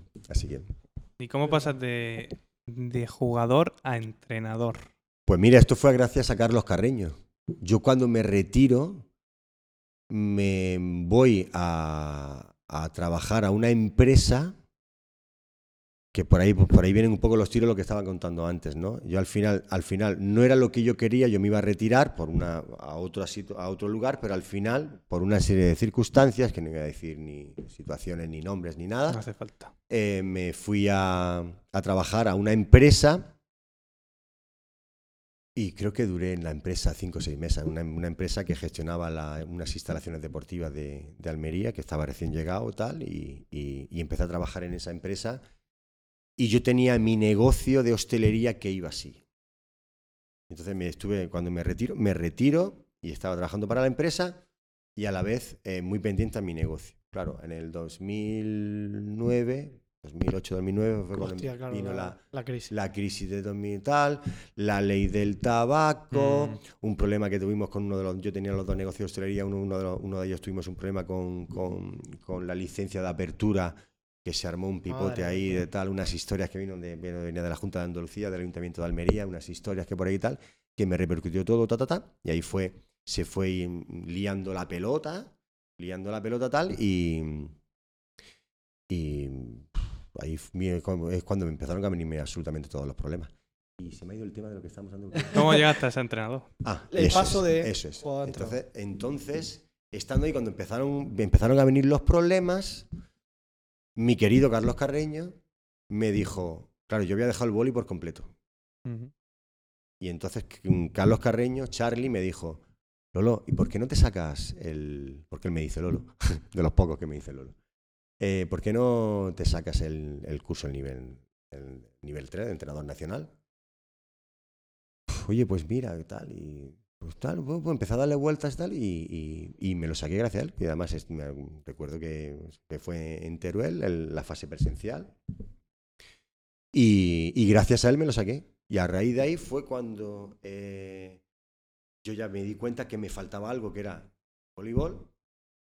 Y ahí fue cuando me metí otra vez dentro de las categorías inferiores, que eh, otro nombre propio que puede haber en el voleibol almeriense sin duda es el, el nombre de, de Ramón Sedeño, el que era antiguo presidente del club. Él fue el que me acogió de nuevo otra vez eh, dentro del club, me dio las categorías inferiores, me dio el equipo junior, que es lo que tú me has leído antes, campeón Sí. de España por dos veces, de la Superliga Junior, de lo otro, ta, ta, ta. Y ahí fue, empecé a crecer y creo que lo hice muy bien en ese aspecto. ¿Por qué? Porque yo siempre pongo el ejemplo de las motos, ¿no? Si tú te coges, te sacas el carnet de moto y te sacas el más grande y te coges una 1100, tú al final te metes una hostia en la primera vuelta. Sí, porque va avanzando desde la pequeña. Claro, eh, yo cogí un Vespino, después una 125, después una 2,5, una 3,5, una 600 y hasta una 1300, ¿no? Claro. Pues con el vóley me pasó lo mismo. Era un equipo de infantiles, de cadetes, de no sé cuánto, tal. El equipo juvenil, que ya era más competitivo con el junior, ta, ta, ta, ta, ta. El equipo de la universidad, ta, ta, ta. Después de segundo entrenador, con, con gente como incluso Carlos Carreño, estuve un, un- un poquito tiempo de segundo entrenador con él, que, que aprendí muchísimo. eh, y sobre todo, sobre todo con, con Piero Molducci, que en paz descanse, Sí. que él, él murió de cáncer, ¿no? Eh, y, y entonces ya a partir de ahí fue cuando, cuando di el salto. Entonces mi carrera eh, a nivel profesional como entrenador de, de vóley creo que fue, que fue la correcta. Es que tú imagínate que te sueltan directamente con un senior o con un juvenil sin tener nada de experiencia como entrenador, solo viniendo de jugador. Hombre, el, el juvenil no son palabras Juvenil no mayores. tanto, pero senior pero ya, un Superliga, equipo no, no, una Superliga. te va a la que se te va la cabeza, no Superliga puedes. 2 eh, te puede Con todos los problemas que tiene, que, con todo lo que tiene que con- conlleva, o sea, es que ya... O, o no, hay, hay gente que le, le ha ido bien. claro, no, hay hay- gente que se ha dado otra excepción. Hay pero- gente que le ha ido bien, pero yo creo que el, que el proceso debe de ser así. Al final es Ya. todo experiencia y, y debe de ser así, creo yo. Gracias a Carlos, gracias a Charlie, como dices tú. Gracias, Charlie. Gracias a Charlie. Y ahora como entrenador, Sí. ¿qué cosas ves en los jovencillos que llevas tú eh, que a lo mejor te hubiera faltado a ti siendo jugador y otro entrenador? No sé si me he explicado. Siendo, A ver. siendo tu jugador, sí, tú has tenido varios entrenadores. sí. Tú ahora como entrenador, ¿qué cosas ves que otros entrenadores han hecho mal o bien que tú puedas aplicar ahora mismo en tus jóvenes? Eh, yo creo que no hay nada que pueda echar de menos. Yo, yo si yo cuando fuese entrenador eh, no te sabría decir, o sea, no he hecho nada de menos yo en mi época de jugador mm, porque me considero que he tenido buenos entrenadores. Sobre todo partiendo de, de Moisés Ruiz, que era un puñetero crack como dinámica de grupo, dinámica de equipo, que era un puñetero crack tal. Luego he tenido entrenadores como eh, eh, Fernando Muñoz, que para mí también fue el que hubo un- un- fue ya el que metió el tema de la estadística aquí en Almería, en el, en, en el mundo del boli en Almería, o sea, el que ya dio el salto Sí. un poco más el salto tal y, y- y aprendí muchísimo con él. Y luego, sobre todo, con Piero, con Piero Molducci. Yo creo que la línea del entrenador, hoy hay mucho más eh, herramientas para quizás la evolución de esas herramientas. Por ejemplo, nosotros ahora tenemos la puñetera suerte de que bueno, hay un, trabajamos con un dispositivo, no sé si lo conocéis, el Wimu, que es un dispositivo que te mide absolutamente todo lo que tú quieras y más a nivel físico, que es el que son los dispositivos que lleva la selección española de fútbol o tal. Nosotros, esa empresa, el Real Track System se llama. eh, esta empresa es de Almería. Coño. Esta empresa es de Almería, es una multinacional súper fuerte de Almería, ¿no? Tanto, claro, y ellos ahora mismo están mm, con nosotros con, mm, con temas de trabajo de investigación, tenemos la puñetera suerte de, de poder utilizar ese dispositivo para la información que podamos darle a los entrenadores, lo que no pueda dar a los entrenadores. Claro. ¿no? Pues a lo mejor esos dispositivos pues sí que podríamos echarle un poco más en falta. O toda la evolución de la, de la preparación física, me atrevería a decir, bueno, nosotros nuestro preparador físico lleva, es el más viejo que lleva en el club, el, ma- el- el que más experiencia, el que más años lleva en toda la historia de nuestro club, es Enrique de Aro, nuestro preparador físico. Eh, y la preparación física que se está haciendo es muy similar a la que yo tenía como jugador. Sí, pues evoluciona, pues con aparatos que salen, Sí. con lo que sea, tal. Que si se trabaja ahora más de forma tal, más en unilateral, más en no sé cuánto, ejercicios de prevención. Nosotros en aquellas épocas no teníamos tanto y tal, y todo evoluciona efectivamente. Pues a lo mejor podría haber echado algo de menos, eso sí, pero yo es que no me he lesionado tampoco. Claro. Entonces, no. Pues muy bien. Yo te quería preguntar una cosa así un poco, un poco no tiene nada, no, no igual de importante la pregunta, pero es una cosa curiosa. Cuando, mientras yo jugaba al voleibol fue cuando se cambió el tema de, de que se podía golpear con la pierna. Sí, ¿Tú qué opinaste de aquel cambio? Muy bueno. ¿Sí? ¿Lo, lo Sí. viste bien? Sí, lo que me parece. Había una- mucha gente no lo parecía bien. Lo que me parece. Sí, sí, sí, porque le das continuidad al juego. Claro, eso sí es verdad. Claro. Lo que no me parece bien es que al final vayas a entrenar el, el- el golpe con el pie Ah, bueno, ya. para ¿Hay gente que lo hace? No. Ah, vale, digo, joder. Y si, hay- y si hay Faltaría alguno más. que entrena eso es para. Digo, vete, pegar un vete al- vete fútbol. O sea. Vete al fútbol. Pero sí que puedo entender que si vas a recuperar o, o- Sí, a o que estés así, que te peguen Que un te pelotazo, pum, y que te boten el pie sin querer y que salga arriba. Que se Oye, admita le estoy dando este. continuidad. Claro, o claro. sí puedo entender que sale una pelota muy lejos y que se va sobre la, la publicidad, Sí. las vallas, Sí, que si tú te tiras, nosotros era, antes no se podía dar con el pie. Y era plancha que te quería, sacarla por aquí y. Y como te caiga encima de alguien o cualquier que- cosa, claro. Claro, no te podías matar. Sí, sí. Ahora sí puedo entender que vayas con el pie para sacarla tipo chilena para que venga tal, porque y luego chocas con el pie. Mm. Pues bueno, eso es continuidad en el juego. Sí, sí. Igual que otras cosas que cada vez se van, se van metiendo más. El tema antes era muchísimo más exigente con el pase de dedos, tenía que ser eh, muy técnico para, para que tú tocar de dedos. Ahora está siendo más permisible para, para el juego. porque- cuando vosotros erais jóvenes, el saque es que cambió mucho el tema del reglamento y parece que notaba que el saque era como muchísimo más importante que hoy en día. Pero no me acuerdo cómo iba el tema de los puntos y todo el rollo. en Claro, los- tú para puntuar, claro, tú para puntuar tenías que tener el saque en tu poder. Entonces los O sea, ¿No puntuaba en medio- con, un, con un remate? ¿No puntuaba? Sí, pero Ah, te vale. explico. O sea, si yo saco y gano el punto yo, con, Sí. un, con un bloqueo, con un ataque Sí. o con lo que sea, Pero has sacado tú. Ahí es he sacado puedo- yo, puntúo. Pero si saca el Si has sacado el equipo contrario, pero sacado- es cambio de saque. Hostia, Ah, entonces se jugaba. Claro, los sets eran a 15 puntos. Los partidos, los partidos duraban un poco más. Sí, Claro, sí, Porque sí. era cambio de saque, cambio de saque, cambio de saque, saque, cambio de saque. un punto. Cambio de saque, cambio de saque, otro punto. Y así íbamos. Hombre, claro. Ahora es acción punto. Ahora sí, mucho sí, más- ahora mucho más. Es más dinámico, ¿no? Claro, otro- sí, a, ni- ¿no? a nivel de, Más espectáculo, de- tal, sí. claro, a nivel de marcador es mucho más dinámico. Claro. Eh, Por eso son 30 puntos. luego tú también, piensas que luego piensa una de las cosas que en la que eh, el deporte colectivo, el voleibol, es el único deporte colectivo que si tú cometes un error es punto para el adversario. Eso a nivel Sí. psicológico es, Joder, que es sí te complicado. Claro, porque y hay, hay una cierta realidad. Hay veces que la, la- la dudo un poco, pero sí que es cierto. Yo antes era muy fiel a, a lo que voy a decir ahora mismo, ahora la estoy dudando un poco más. eh, que decían que en el voleibol el, ganaba el que menos errores cometía. Entonces, eh, claro, tú cometes menos errores, entonces eh, vas a ganar. Pero claro, se, se le estaba quitando un poco la valentía, o la valentía a- al, al hacer el error. Mm. Claro, Pero entiendo. es que hay situaciones en las que se cometen Sí, el hombre, error depende sin valentía. Entonces ahí entra Claro, el tema de la, de la cabeza. No, sí, sí, en la cabeza. En los deportes en general, vamos. O sea, lo más. Sí, sí, Pero- no, no, no, Completamente. vamos. fundamental. Pero sobre, Completamente. sobre todo, en- yo creo que en equipos colectivos y en Sí, edades más tempranas, yo creo que cuando uno- lo peor. cuando que uno- sentirte mal porque tu equipo perdió por tu culpa y se empieza a No, comer la cabeza, sí. chiquillo. Eso. ¿Vosotros trabajáis con psicólogos?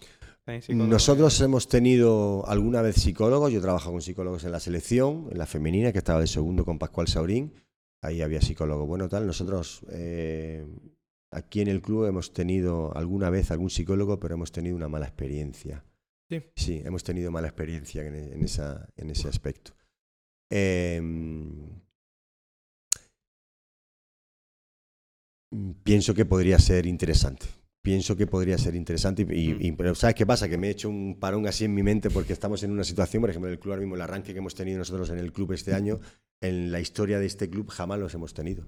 Y estoy convencido 100%, porque tenemos un equipo que a nivel de papel en la mesa podríamos estar arriba perfectamente, pero hay un problema mental que se ha generalizado, eh, pero unos más, unos menos, Sí. tal, pero está generalizado y hemos tenido un arranque malísimo, el peor de la historia del club, en el cual me ha tocado a mí ser como entrenador, Qué y ahora y ahora pues hay que gestionar eso. Entonces, llevamos ya, creo que ayer fue la séptima jornada, estamos novenos en la liga, estamos que si seguimos así nos podemos quedar perfectamente fuera de la, de la- de la Copa del Rey, que sería un fracaso absoluto, que a mí no me da vergüenza decirlo, porque el primer responsable, el máximo responsable Mm. de eso soy yo, eh, y estamos trabajando en ello. Entonces, eh, estoy convencido 100% que no es ni físico, ni técnico, ni táctico, ni al final es Mm. mental. Pues a lo mejor me atrevería a decir que en, en un momento dado podríamos necesitar la ayuda de un profesional a, a nivel tal. Pero también te digo que nosotros también hemos tenido problemas cuando éramos jugadores, a lo mejor no tan agravados como lo tenemos ahora, pero salíamos adelante, como se Mm. suele decir, con un par de, Claro, compra de huevos. Sí, sí. Y lo puedes decir, ¿eh? aquí no hay problema. no Puedes hay hablar problema, ¿no? Pues con un par de cojones. Claro, claro. Eh, y digo, que psicólogo ni qué mierdas. Aquí faltan un par de cojones que y nos apretábamos los unos a los otros y éramos compañeros y hacíamos equipo y nos, mira- y nos mirábamos, ya que ha abierto la vida, a la puñetera cara y nos miramos a la cara y nos decíamos, eh, ¿quieres hacerle el favor de meterle a la puñetera pelota? Que no estás, estás eh, Sí, atacando así, esa que no sé manera, cuánto claro. tal, o quieres hacer el favor de, de ponerle más hincapié en la recepción que no me está llegando, que soy central y que necesito sacar primeros tiempos, me cago en tota nada, y luego nos íbamos a tomar una cerveza. Claro. Ya está. Eso hoy se ha dejado. El cambio generacional, ¿no? Eso. Ahora mismo. La gente era de otra- de otro mucho rollo antes. cariño, redes sociales. Que ojo, que yo soy activo en redes sociales Sí. y que me gustan y que era tal y que, y que me encanta, y que es una herramienta que me parece fundamental. Fundamental. Pero con cojones. Eso es lo que tú crees que ha... ¿Tú crees que las redes sociales han influido entonces mucho en el tema este de la psicología de los chavales a la hora de jugar Sí. deporte, de hacer deporte y todo el rollo? Sí. Sí, sí, sí. Incluso a niveles tan Sí, altos. sí. De hecho, cuando yo, fíjate, otra anécdota que tengo, cuando yo me hago cargo del, del- con el primer año dentro del, del- del equipo de Superliga, eh, hubo un momento en que el equipo no funcionaba. Al final, ese primer año que yo llego, ganamos la Copa del Rey. Primer año, chapó. Pero hubo un momento en que estábamos muy con muchísimas, muchísimos problemas de tal, de, de juego, de tal, pues, por lo que por lo quiera que fuese, por lo que sea, eh, estábamos, estábamos teniendo problemas, claro. Corrigiendo técnicamente, y la cosa no iba. No es problema técnico, porque el equipo tiene nivel técnico. Corrigiendo tácticamente. El equipo tenía las cosas claras, como había que manejarse tácticamente, que lo otro, tal, tal. O sea, pues técnicamente, tácticamente estamos saliendo bien. Actitud. Actitud física. Pues si hacíamos inculcar, le metíamos caña para que hubiese no dejarlo respirar y Mm. apretarle físicamente, que tal, para que ta, ta, ta, ta, ta.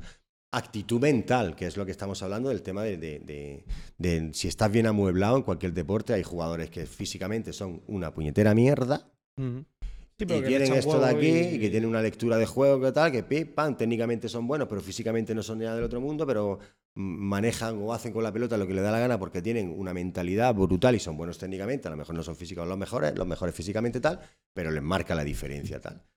Eh, entonces, eh, para mí, yo el año este que cojo el, equipo, el primer año este tal, eh, hubo un momento que no salían las cosas, no salían.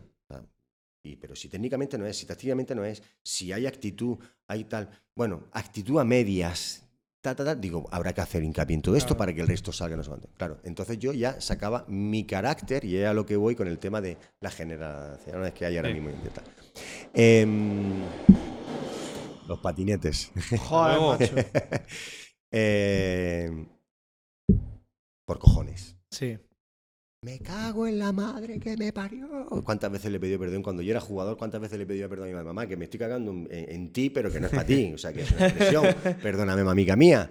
Eh, y así y tal, ¿no? Entonces, yo sacaba o intentaba inculcarle el genio que yo tenía como jugador a mis jugadores. Y hubo una persona externa al club, desde las gradas, amigo mío, y me dijo, me abrió los ojos, que para ese grupo pues sí le vino bien. Y me dijo, Manolo, te estás equivocando. Y ahí me abrió los ojos con el tema de tal. A este grupo no tienen el mismo carácter que teníais vosotros cuando estabais con como, como Claro. jugadores. Tú lo estás tratando como si fueseis vosotros. No, yo lo estaba, no, pero no tratando, sino Sí, estaba sí. utilizando una herramienta para sacarlo mejor, porque yo lo quería que el jugador se cagara en mi puta madre. Correcto. Claro, claro. Para claro. que le sacara el carácter, le sacara el rendimiento y que diga, hey, eh, tú a mí, que es que lo han hecho conmigo. Claro, es claro. que yo era líbero, si tú que entiendes de volei, Sí, sí, sí. yo era líbero y mi entrenador Piero Molducci en un partido, siendo el líbero que es el responsable de recepción, me quita de la recepción. No, a mí me lo han hecho también jugando. Y me quita de la recepción, A- pero, a qué vergüenza jugando. es eso. O sea, que el Y- y- líbero cruzado de brazos pero- allí, pero que me han quitado de la recepción, pero que, Sí. que tú no recibes, que no son. Y todo fue para tocarme los cojones. ¿Entiendes? Pero y yo- me los Claro. tocó. ¿Qué pasó a la, a la acción siguiente? Me cago en puta.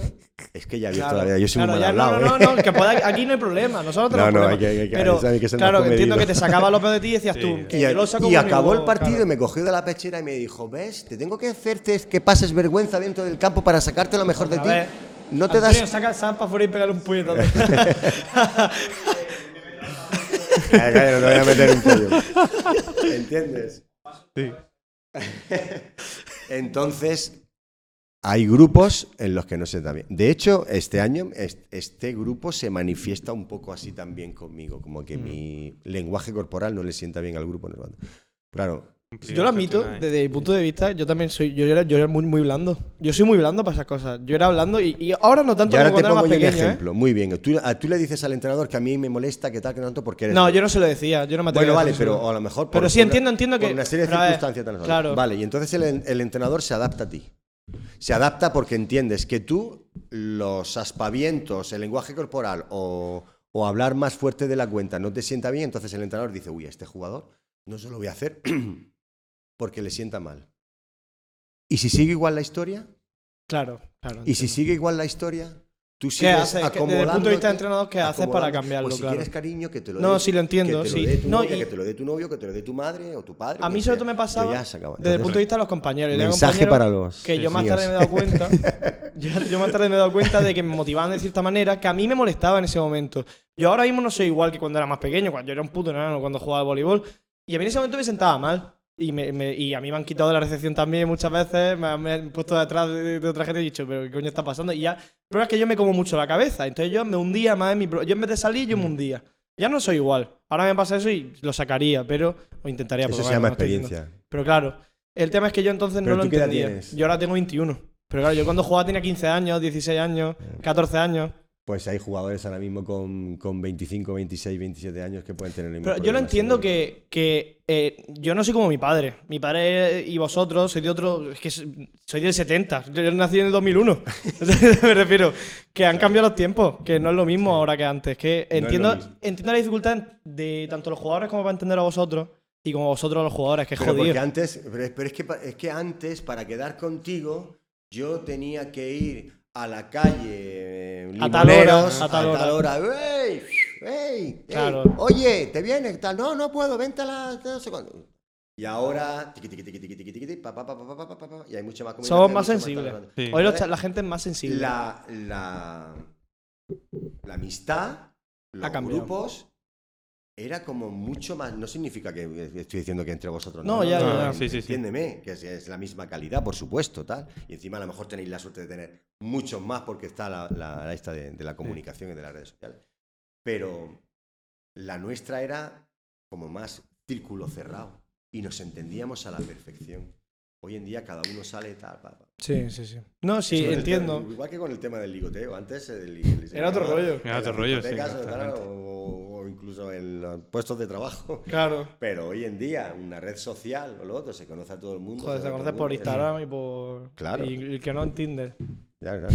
no jodas que tenéis Tinder. No, nosotros No, no. no, no. Nosotros, de No, hecho, no. no. Nosotros, de hecho, tenemos novia, pero sí tenemos amigos No, nuestros no. que tienen Tinder, ¿sabes? Muy bien, eso me parece. Yo no, yo no me haría, yo no me voy a hacer nunca, ¿eh? Yo, yo, a mí no me gusta. ¿Por qué?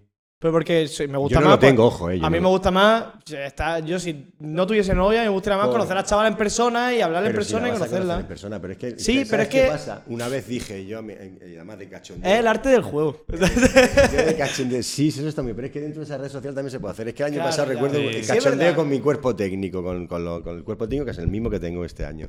Digo, si acabamos la liga, yo estoy separado, ¿no? Si acabamos la liga, me hago un Tinder, lo dije así, lo hago así de cachondeo. Venga, ta, ta, ta, pa, pa, pa.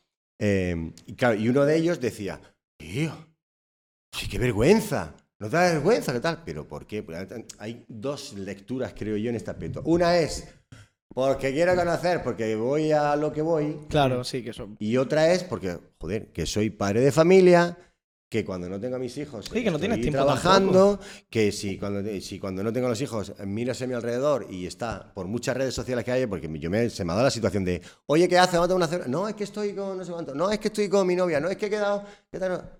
Y Sí, te no quedas así y no tienes a nadie con quien Claro. ir a tomarte una copa de vino tranquilamente tal. Entonces, ahí, en esa Yo en parte, una persona como ese tipo. lo puedo entender. No, claro, yo entiendo. Yo, a mí no me da vergüenza. Yo tengo amigos que lo tienen y yo le digo, joder, qué vergüenza me da. No, a ver, cada uno hace lo que le da la puta gana. Yo qué sé, cada uno se busca las cosas como puede. Pero a mí, no sé, me gusta más el otro rollo, pero porque lo veo más gracioso, ¿sabes? Lo veo más. Pero es que eso sí te digo al final. Pero sí es verdad que al final, aunque te conozcas por Tinder y hagas match y no sé qué, luego tienes que conocer en persona y te tiene que gustar. Que a lo mejor no te mola después. O no, tú no te mola a ella, Ese es ¿sabes? el miedo.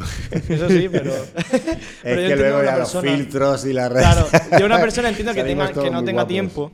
Lo veo normal. Eso es. Lo veo normal porque no tienes, Tienes tiempo. un trabajo, tienes Claro, un no sé claro. tal, y eso parece una que conocer a una persona lleva mucho tiempo. Sí, pero hay gente que no tiene vida social. No, No, no tiene puede. vida social y es la única forma de entender. Y por eso, por eso es lo que yo lo comparto y lo respeto, por supuesto. Sí, sí. Yo, yo no lo veo mal, o sea, yo me da igual. Entonces, No descarto que un día me lo pueda llegar a hacer. Pues, sí. Pero Quita el micro. que me, que me- que me escucha mi Ah, pero novia. para eso el ligoteo dentro del deporte mejor.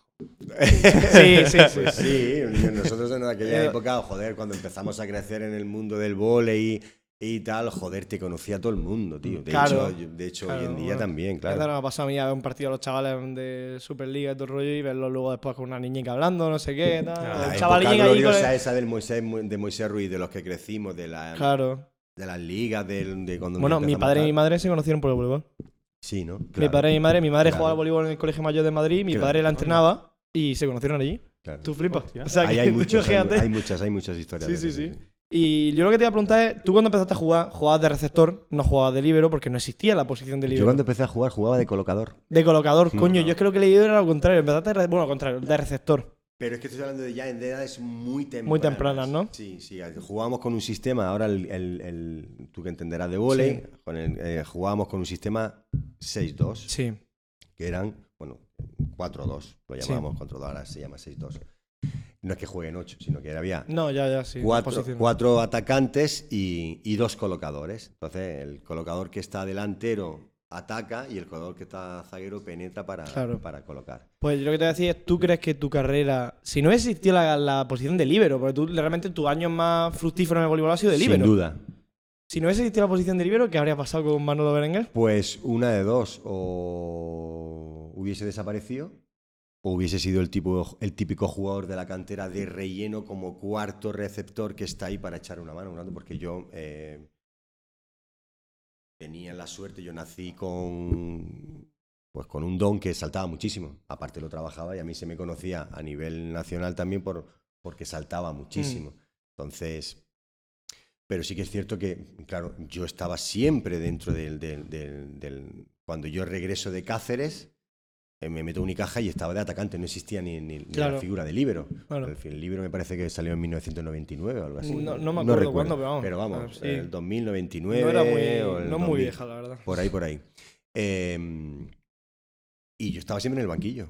Con Claro. problemas de tal no, entonces, pues, entonces ya Manolo para adentro, para el campo, tal, y, pu, y al, al año siguiente, pues yo quería otra vez. Venga, a ver si este año hacen el equipo como que ellos que se configure para que yo sea el equipo, el jugador mm, dentro del- de los titulares tal, tal. otra vez. Y al banquillo. Y otra vez al banquillo. Y yo recuerdo estando en el banquillo, además fíjate cómo empecé de libro, eh, en una final de la Copa del Rey, Ah, sí. esta fue en el 99 por ahí, yo estaba en la final, en la final era receptor atacante y estaba en el desayuno, jugábamos por la tarde, no recuerdo, pero en el desayuno por la mañana y veo que el entrenador, en este caso era Fernando Muñoz, se pone detrás de mí y yo cogiendo el desayuno en el buffet, tal, tal, tal. Manolo, buenos días, ¿qué tal? Hola, buenos días. Oye, que... Pero así tal cual, ¿eh? Y además se lo recordé en un congreso y, y nos dio mucha alegría. Tal. Eh, que mm, te quiero dentro del campo. Oh, vale. Pero, pero no, no, no, no, no, no me estás entendiendo. Como que no, Fernando. Pues si quieres que esté dentro del campo, no es que quiero tu carácter, quiero tu calidad, no sé Sí. cuánto, qué tata. Dentro del campo. Méteme. Ya, ya, pero es que no me estás entendiendo. Dime que vas de libero.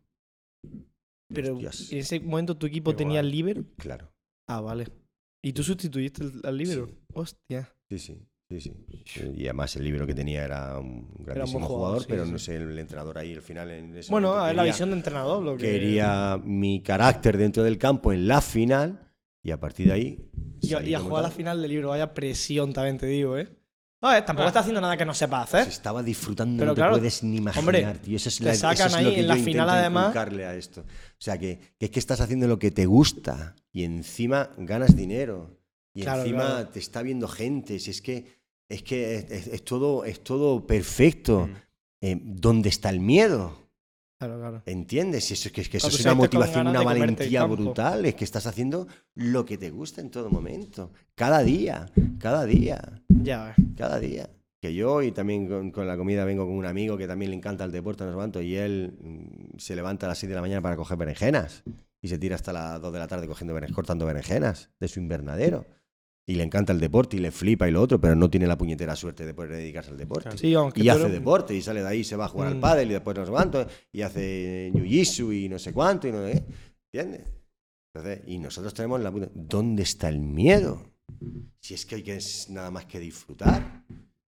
Claro, era que. Si es que no hay más eh. que disfrutar. Eso a mí me pasaba mucho. ¿Os ha llegado lo que he dicho? Sí, Pues, joder, que sí me ha pues llegado. tiene que llegar a, A mí me tiene pasaba- que llegar a mi Mucho, jugador. porque entiendo, entiendo, la, entiendo, a mí me ha pasado a veces también. Yo, yo salí con miedo a jugar alguna vez, pero también he salido con muchas ganas muchas veces y. Miedo y nunca, lo que tú mucho. puedes tener es pues, ni Presión. miedo ni dudas o, o el respeto a la competición porque te estás jugando algo, porque está el no sé cuánto, ese nerviosismo que tú le puedes llevar miedo. Claro. eso una- yo también he notado, a mí he entendido, eh, o sea, me he encontrado con jugadores, compañeros de voliplaya que al final han sido crack. eh, y decirme y decirme y ver que se estaban tomando una medicación eh, homeopática para controlar esos nervios.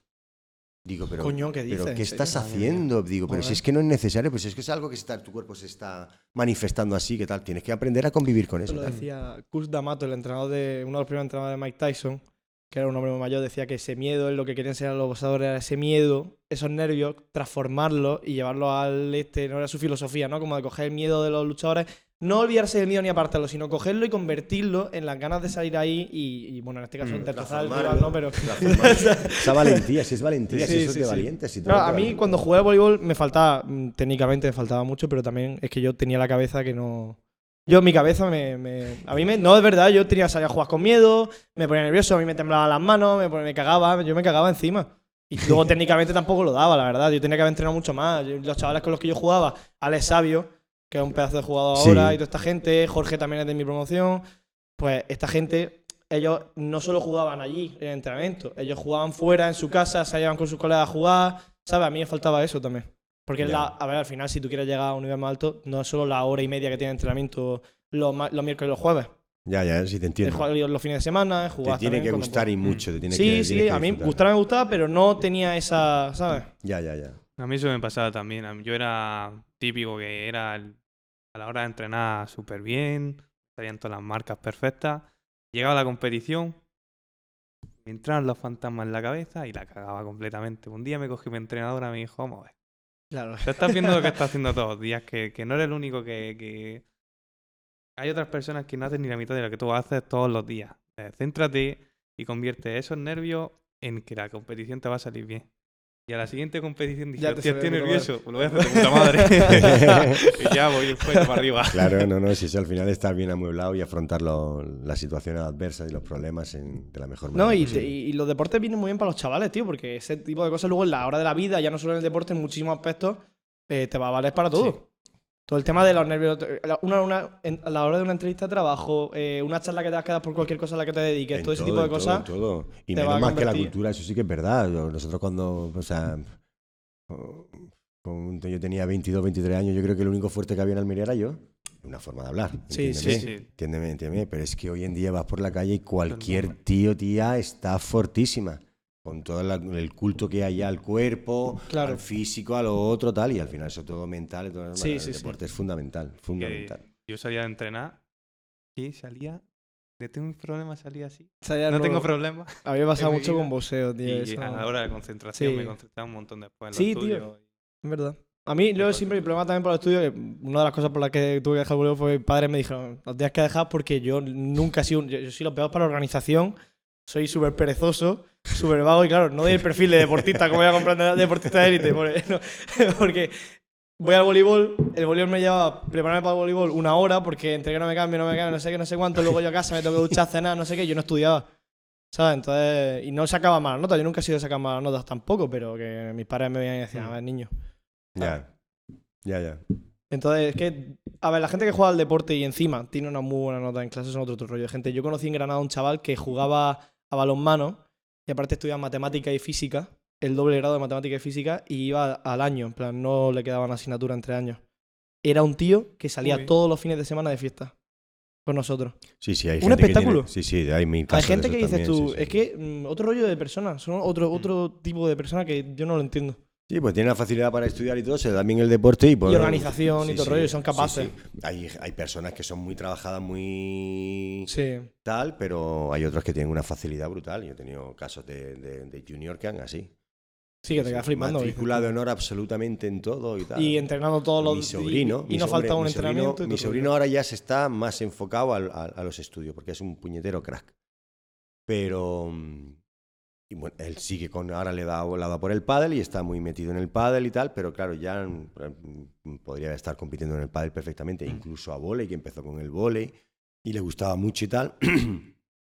pero se ha ido más por la rama tal. Pero he tenido jugadores que, joder, han sido universitarios conmigo, campeones Sí. de Europa universitarios y con dos carreras para adelante. Ya ves. O sea que. Ya ves. Yo eso no soy capaz de hacerlo. yo sé, yo, Ah, yo no sé hacerlo, pero porque. superinteligentes Claro, que- son gente de otro rollo y sobre Mm. todo ya porque yo no tengo esa capacidad de, de fuerza de voluntad para llegar de un entrenamiento y ponerme a estudiar, para irme antes de entrenar y estar estudiando antes de entrenar. ¿Sabes? Es que no, no la tengo. Yo, Yo, eso- hacerlo sí, pero con, entrena, na- con pero- nota. Claro, no claro, no, con- no- no te voy a sacar. No la- yo no te, claro, es que eso me refiero, Sí. que yo no te voy a sacar una pedazo de, de nota. Uy, después está el caso contrario. Que es un atleta excelente, pero que. Pero en los estudios.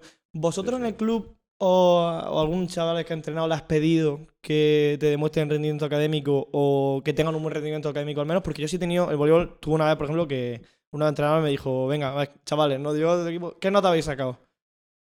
José Ramón y Juan Fran también me lo hizo también.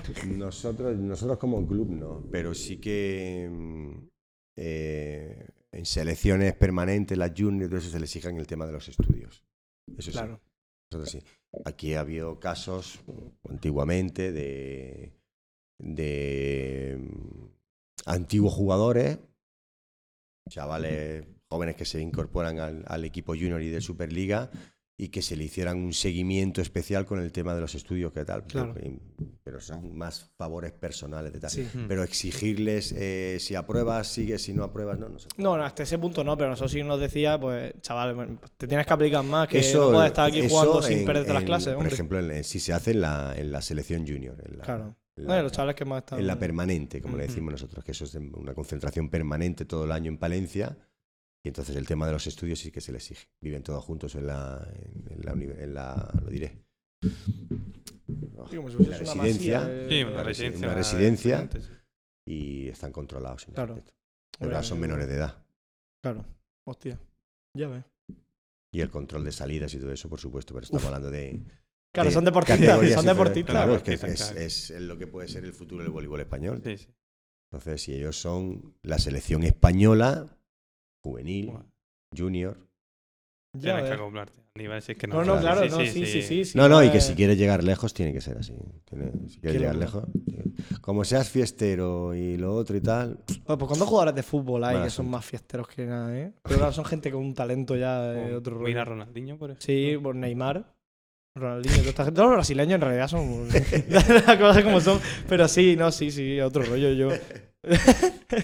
y en el voleibol también. ¿Tú has sido muy Sí. fiestero?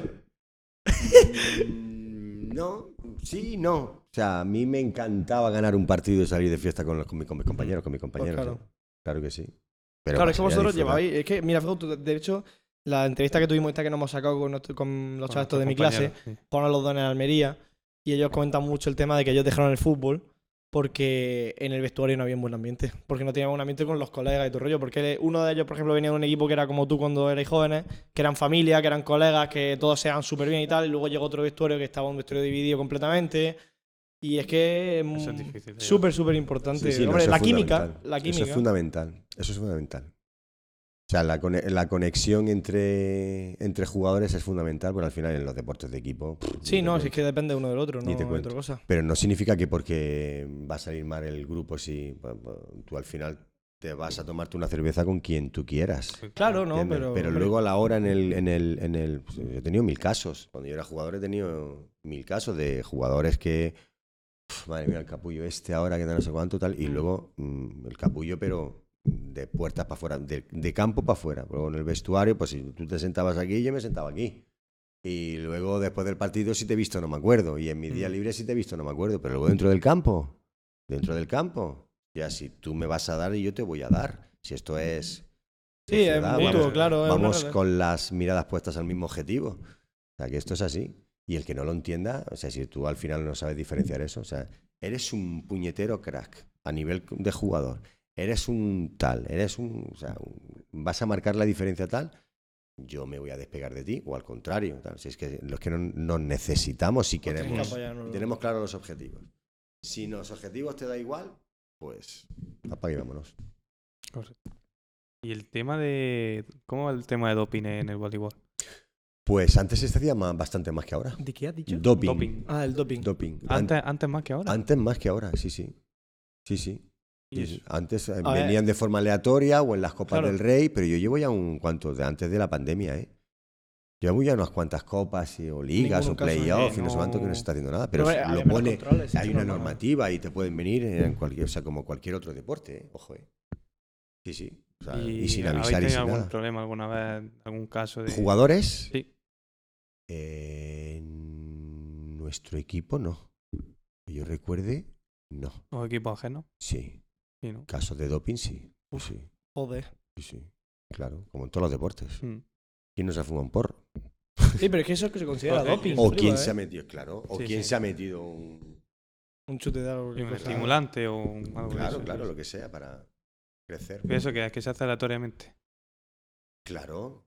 claro. Hombre, o nosotros lo. Te digo yo, la fase final. Al final creo que es un, un- un este muy costoso, ¿no? Y llegar a la fase final de los. los antes, antes, antiguamente eran los cuatro mejores equipos de, la Liga Española, de la primera vuelta, los que jugaban la Copa del Rey, ahora son los ocho. Pues llegar a la fase final sin avisar y sin nada. ¿no? Hay doping. Coño. Pues si tú te has dopado antes para estar bien para la Copa del Rey, pues eso te va a salir ahí. Ya ves. ¿Y qué sancionáis? uf, ¿Es sanción pues, equipo o sanción al jugador? Si... eh, creo que es al jugador. Bueno, hombre. Eh, eh, eh, habría que mirar la normativa, ¿eh? Yo sé, no, no sé cómo está, porque no sé si te quitan puntos de lo que de, de- de que o hay una historia por ahí. Mm. Pero yo sé de, jugadores que han tenido que estar dos años parados por, por, por doping, no poder Uf. competir. Dos sin años sin ese, nivel es duro, ¿eh? Madre Claro, mía. claro. Hostia. Bueno, ¿hay algo más que quieras preguntar? Porque vamos, la entrevista ha sido espectacular. preguntaste lo del doping. Podéis seguir, yo porque estoy encantado de lo que Bueno, queráis. pues oye, pues muchas gracias, Manolo. No, no, Me ha encantado la entrevista, ha sido espectacular. Y bueno, pues, pues nada, pues nos veremos Nos en el siguiente episodio. Así que nada, hasta luego, ¿eh? Gracias.